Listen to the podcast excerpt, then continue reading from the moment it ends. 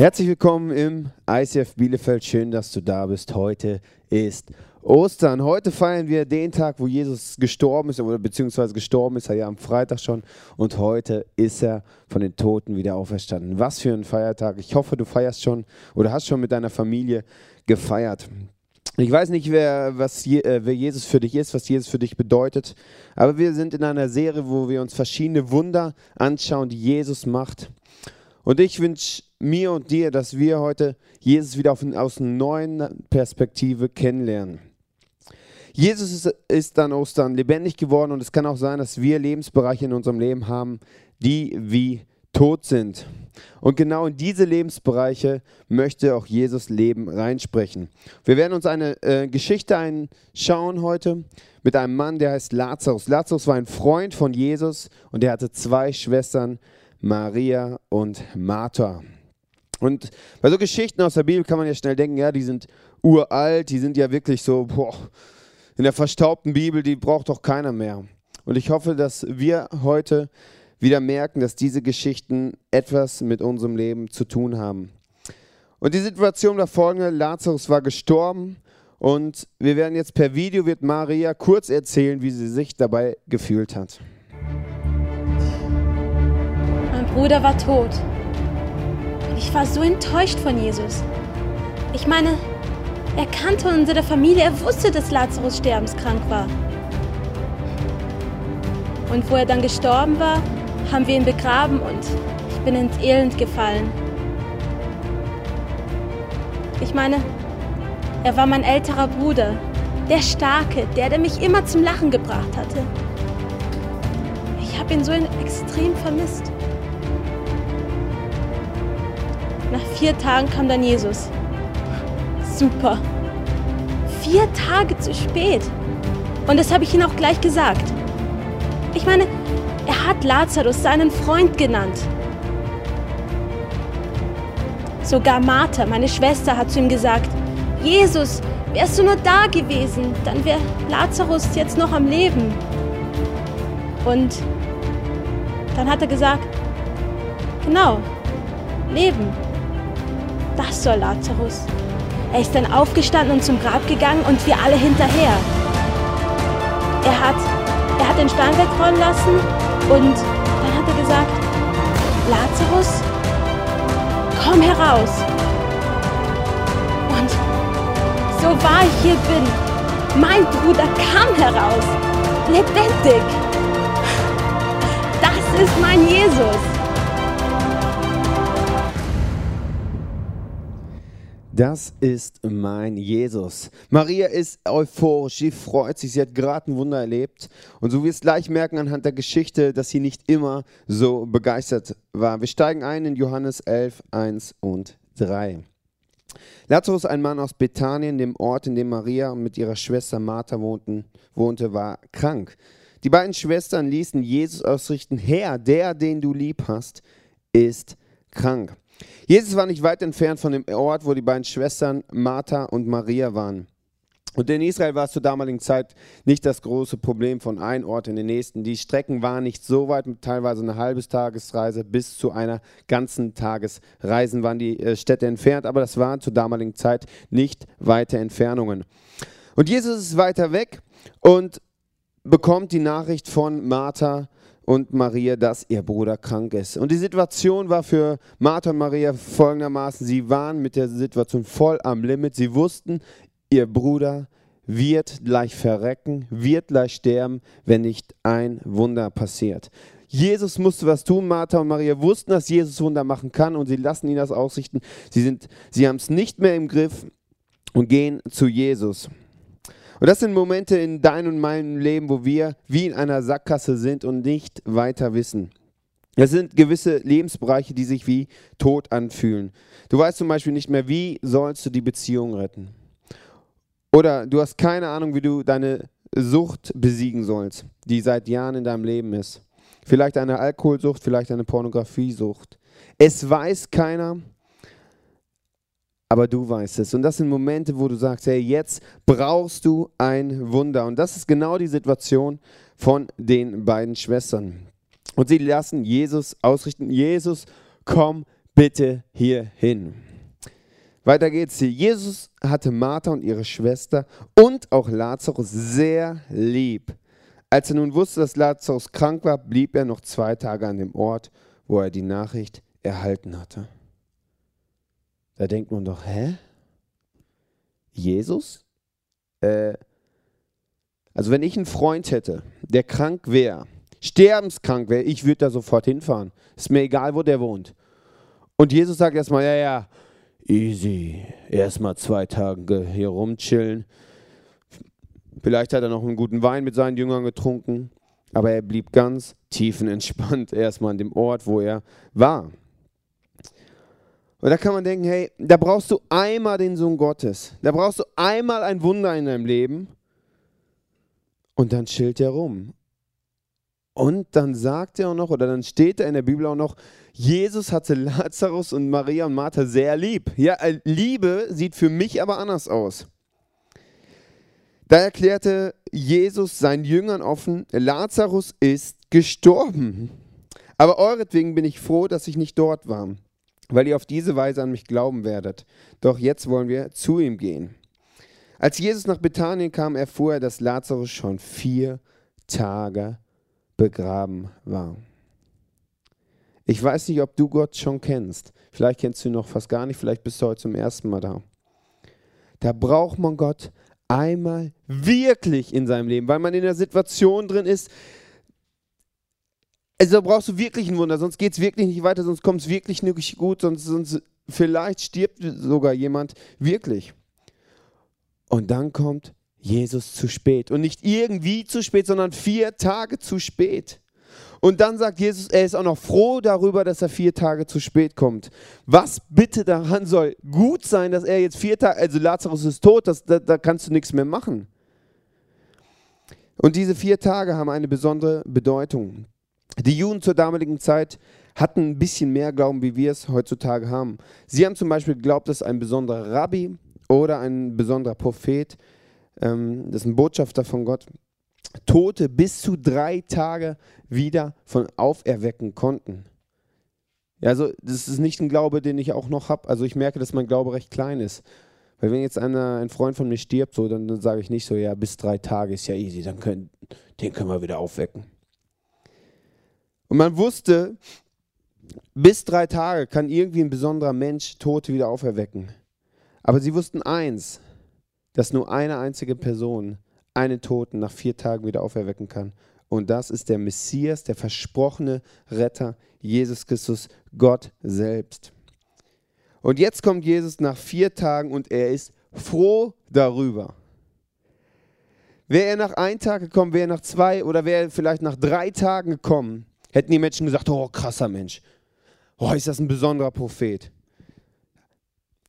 Aber als er nach vier Tagen wiedergekommen ist, haben die Leute gesagt, wow, wenn der den aufweckt, dann ist er wirklich der Messias, dann ist er wirklich der Sohn Gottes. Jesus war froh, nicht er da gewesen zu sein.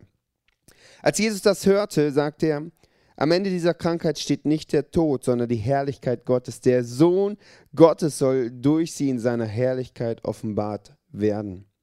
Das würde heißen, wenn Jesus Lazarus wirklich nach vier Tagen Tod wieder auferweckt, ist er wirklich der Sohn Gottes? Ist er wirklich der Sohn Gottes? Und ich weiß nicht, ob du eine auswegslose Situation in deinem Leben kennst, wo du ein vier, Tage, vier tote Tageswunder brauchst, wo eine Situation schon vier Tage tot ist, wo du wirklich am Limit bist, wo du wirklich nicht mehr weiter weißt. Und da zeigt sich, ob du wirklich glaubst oder nur theoretisch glaubst. Es gibt zwei verschiedene Reaktionen, wie man auf auswegslose Situationen reagieren kann. Hier die erste. Als Martha hörte, dass Jesus auf dem Weg zu ihnen war, ging sie ihm entgegen. Maria aber blieb zu Hause. Herr, sagte Martha zu Jesus, wenn du hier gewesen wärst, wäre mein Bruder nicht gestorben.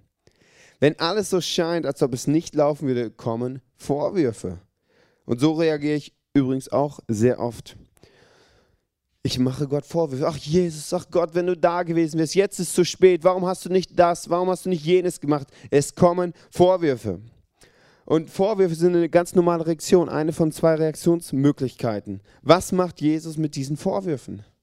Ich bin manchmal so froh, dass Jesus, also Jesus war zwar Mensch, aber dass er nicht menschlich reagiert hat. Hätte er menschlich reagiert, hätte er vielleicht gesagt, ach Martha, jetzt stell dich nicht so an, ich bin der Sohn Gottes, chill mal rum, vier Tage tot, easy, ich bin der Messias, was ist denn los, jetzt nerv mich nicht mit deinen Vorwürfen. Ich bin so froh, dass Jesus nicht menschlich reagiert hatte. Genau das macht er nicht, er bleibt vollkommen liebevoll. Aber auch jetzt weiß ich, sagt Martha dann zu Jesus, was immer du von Gott erbittest, wird er dir geben. Manchmal sagen wir, wie auch in dem Fall Martha, du wirst es später in der Geschichte merken, Dinge, die glauben wir im Kopf, aber nicht in unserem Herzen. Dein Bruder wird auferstehen, gab Jesus ihr zur Antwort. Ich weiß, dass er auferstehen wird, er, erwidert Martha. Das wird an jenem letzten Tag geschehen, bei der Auferstehung der Toten. Die zweite Reaktion nach Vorwürfen ist die, ist ein Ewigkeitsvertrösten. Ja, Jesus, ich weiß, irgendwann, wenn wir im Himmel sind, wird es keinen Schmerz, kein Leid mehr, Leid mehr geben, dann werden alle Toten wieder auferweckt werden, dann ist alles bla bla bla block und irgendwann ist alles toll. Die Ewigkeitsperspektive, dass es irgendwann kein Leid, kein Schmerz mehr geben wird, dass wir irgendwann alle Toten wieder auferstehen werden, ist eine tolle Perspektive. Und was sagt Jesus? Ich bin die Auferstehung und das Leben. Er sagt, ich bin die Auferstehung und das Leben, nicht irgendwann in Ewigkeit, ja, da auch. Aber ich bin auch jetzt schon die Auferstehung und das Leben. Ich kann jetzt schon tote Dinge wieder zum Leben erwecken. Weiter heißt es dann, wer an mich glaubt, wird leben und wenn, auch wenn er stirbt. Und wer lebt und an mich glaubt, wird niemals sterben. Glaubst du das? fragt Jesus Martha. Und Martha antwortet, ja Herr, ich glaube, dass du der Messias bist, der Sohn Gottes, der in die Welt kommen soll. Martha kannte die richtige Antwort auf die Frage. Und übrigens, diese Antwort kannte jeder zur damaligen Zeit. Jeder wusste, dass der Messias bald kommen würde. Und jeder wusste, dass der Messias so Dinge tun kann, dass er die Auferstehung unseres Lebens ist, dass der vier Tage Wunder machen kann. Jeder wusste es. Sie wusste die richtige Antwort. Aber du wirst später merken, sie glaubte sie aber gar nicht. Sie hatte es im Kopf, aber nicht in ihrem Herzen. Danach ging sie weg, um ihre Schwester Maria zu holen. Der Meister ist da und lässt sich rufen, sagte sie leise zu ihr. Als Maria das hörte, stand sie schnell auf, um zu Jesus zu gehen. Jesus war noch nicht ins Dorf hineingegangen, sondern war immer noch dort, wo Martha ihn getroffen hatte.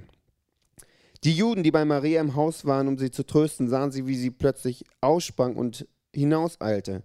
Sie, waren, äh, sie, dachte, sie, wollten, sie dachten, sie wollte zum Grab gehen, um dort zu weinen, und folgten ihr. So wie Maria an den Dorfeingang kam und Jesus erblickte, warf sie sich ihm zu Füßen und rief, Herr, wenn du hier gewesen wärst, wäre mein Bruder nicht gestorben. Schon wieder das gleiche, die gleiche Reaktion. Vorwürfe. Wärst du da gewesen, dann wäre Punkt, Punkt, Punkt. Und auch da könnte Jesus wieder genervt sein. Hey Maria, jetzt stell dich nicht so an, ich werde gleich das Wunder machen, jetzt bleib doch mal easy. Aber was macht Jesus? Beim Anblick der weinenden Frau und der Juden, die sie begleiteten und mit ihr weinten, erfüllte ihn Zorn und Schmerz. In einer anderen Übersetzung heißt es tiefes Mitleid. Bis ins Innere erschüttert fragte er, wo habt ihr ihn begraben? Die Leute antworteten, Herr, komm mit, wir zeigen es dir. Jesu Augen erfüllten sich mit Tränen. Seht, wie lieb er ihn gehabt hat, sagten die Juden. Und einige von ihnen meinten, er hat doch den Mann, der blind war, geheilt. Hätte er da auch nicht machen können, dass Lazarus nicht stirbt?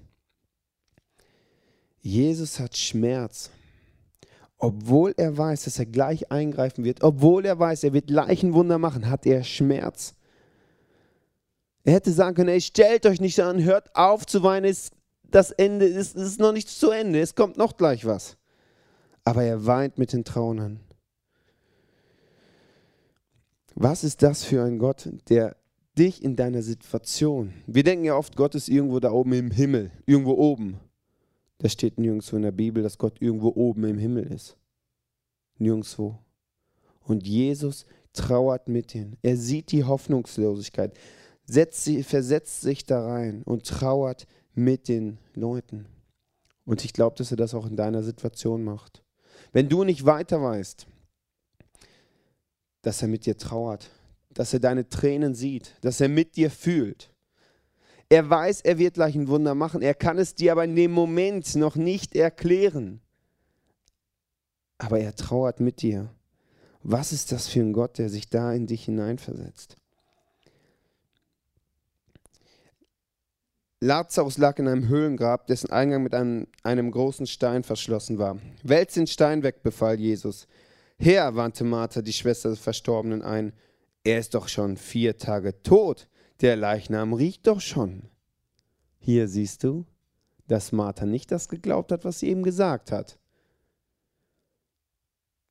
Plötzlich will Jesus, äh, fängt Jesus an, das Wunder zu machen und Maria, äh, äh Martha denkt, ey Jesus, du willst, Jesus, du willst doch nicht wirklich jetzt sein, das Grab hinein. Jesus, der, der stinkt doch schon. Aber Jesus sagt zu ihr, habe ich dir nicht gesagt, wenn du glaubst, wirst du die Herrlichkeit Gottes sehen? Eben hat Martha noch gesagt, ja, ja, glaube ich. Und jetzt? Ich finde es sehr interessant, dass Jesus nicht sofort anfängt, einfach den Toten aufzuwecken, sondern erst anfängt, hey, der Stein muss weg.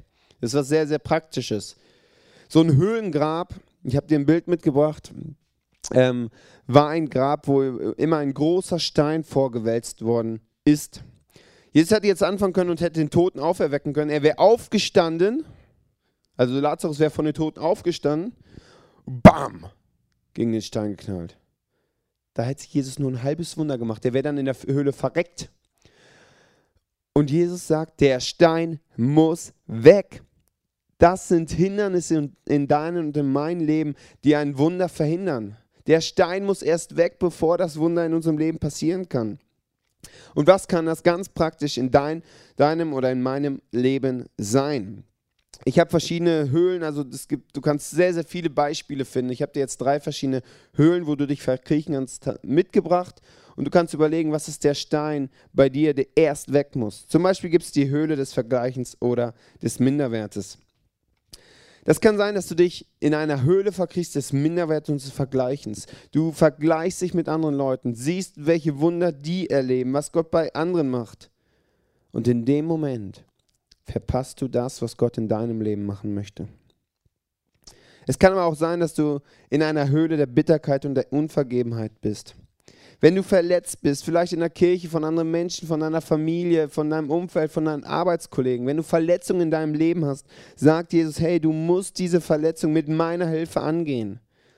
Und wenn du diese Dinge nicht angehst, ist die Chance sehr, sehr groß, dass du in diesem Lebensbereich verbitterst und dich in eine Höhle zurückziehst. Der Stein muss weg und der Stein kann da sein. Herr Jesus, hilf mir, diese Verletzung anzugehen. Ich möchte nicht verbittern in meinem Leben. Dann gibt es als letztes noch zum Beispiel die Höhle der Frustration. Wenn du Wünsche hast, wenn du Träume hast, wenn du merkst, hey, ich möchte für Gott was bewegen, aber du schaust um dich herum, überall bewegt Gott was, aber nur nicht in deinem Leben. Nur nicht in deinem Leben. Und du ziehst dich zurück in deine Höhle und bist frustriert.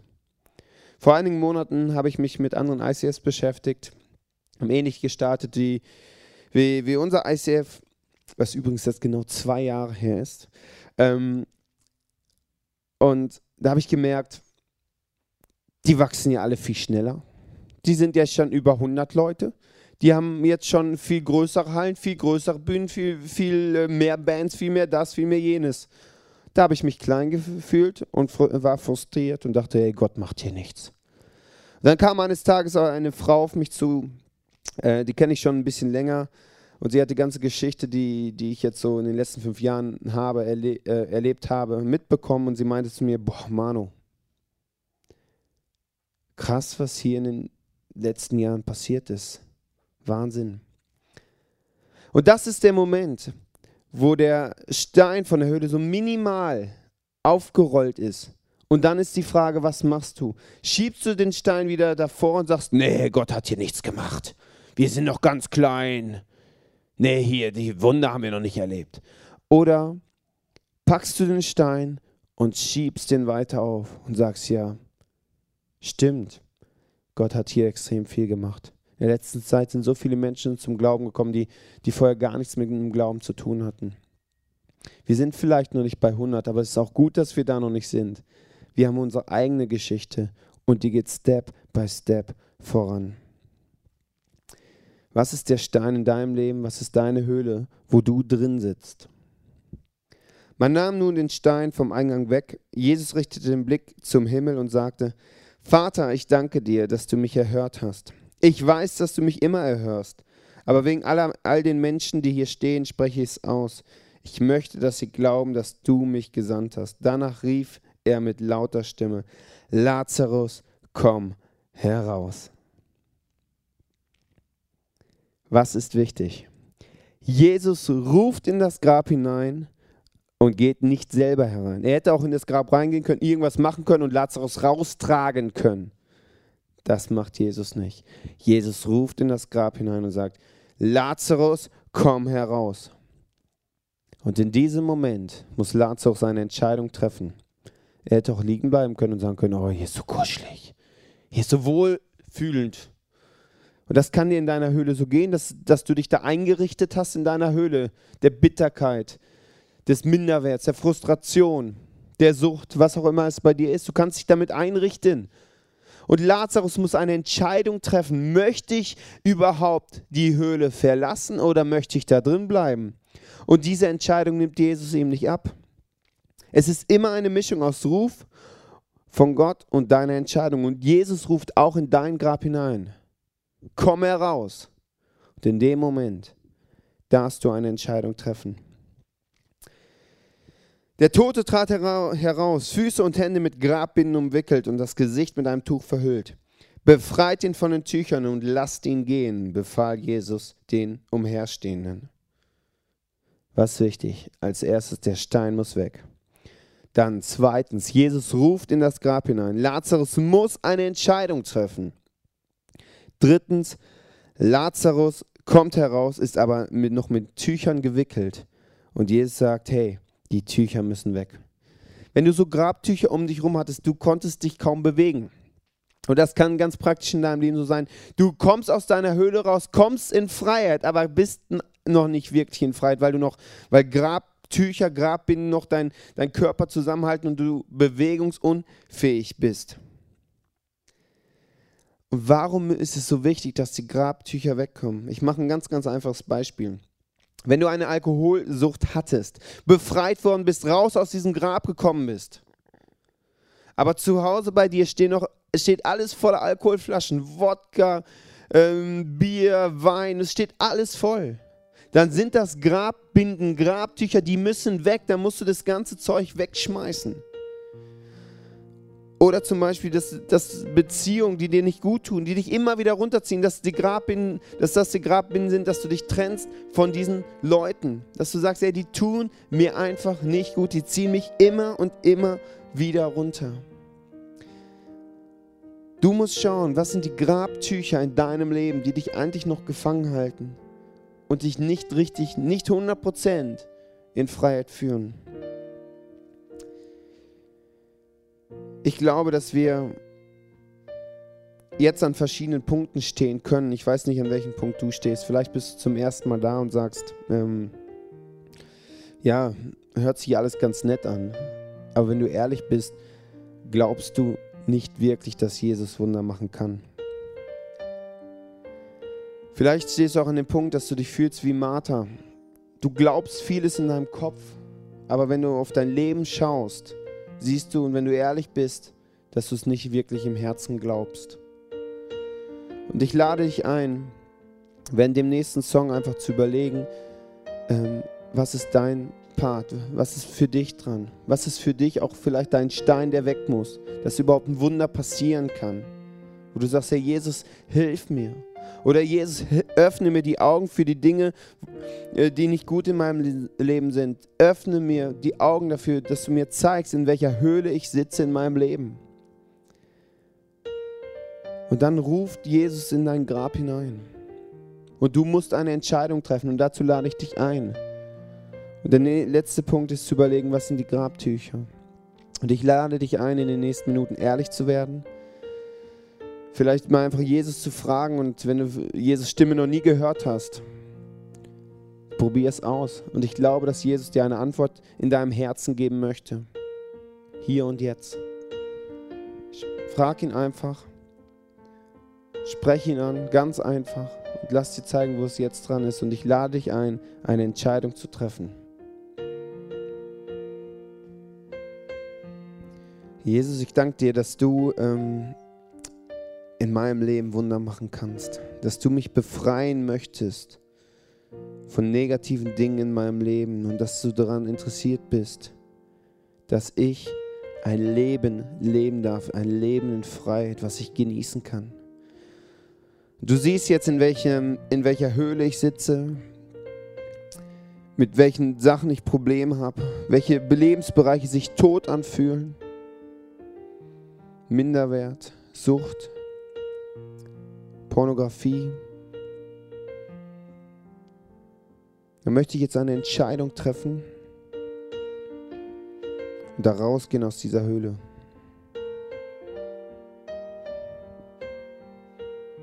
Und zeig mir, was ich in meinem Leben ändern muss, was die Grabtücher sind, die weg müssen. damit ich in Freiheit leben darf und nicht wieder zurückgehe in meine Höhle. Verschließe den Stein hinter mir, dass diese Höhle, dass ich da nie mehr zurückgehen kann. Jesus, ich danke dir für das, was du in meinem Leben machen möchtest. Und ich möchte mich dazu entscheiden, dir zu vertrauen. Dir auch dann zu vertrauen, wenn ich denke, Jesus, du bist zu spät. Jesus, warum machst du nicht, wenn ich, dich, wenn ich Vorwürfe habe und die Dinge vorwerfe, wo ich denke, so, ey, Jesus, warum machst du nicht? Hilf mir, dir zu vertrauen in diesen Momenten. Dass ich dir vertrauen kann, dass ich sagen kann, hey, Jesus kommt nie zu spät. Und ich danke dir, dass wir diese Gewissheit haben dürfen, dass du nie zu spät kommst.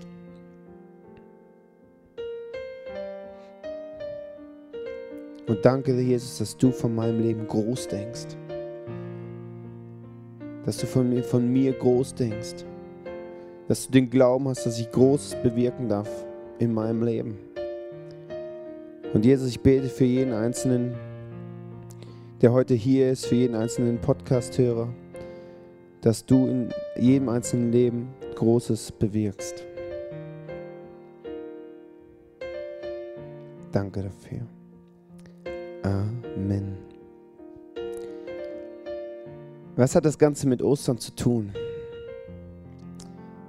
An Ostern hat, ist Jesus für uns gestorben, damit wir überhaupt in diese Freiheit kommen. Das war vorher nicht möglich. Und ich glaube, als, als Jesus dort am Kreuz hing, dass er alle unsere Sünden, alle, all unser Minderwert, alle unsere Krankheiten, alles auf einmal ertragen musste. Er hat alles ertragen, was du je in deinem Leben ertragen hast, vielleicht noch ertragen wirst. Alles. Alles, damit wir das nicht tragen müssen, damit wir in Freiheit leben dürfen. Und an Ostern hat Jesus das Wunder gemacht, dass wir frei sein dürfen, dass wir wieder eine Beziehung zu diesem Gott im Himmel aufbauen dürfen. Das ist das Beste in meinem Leben.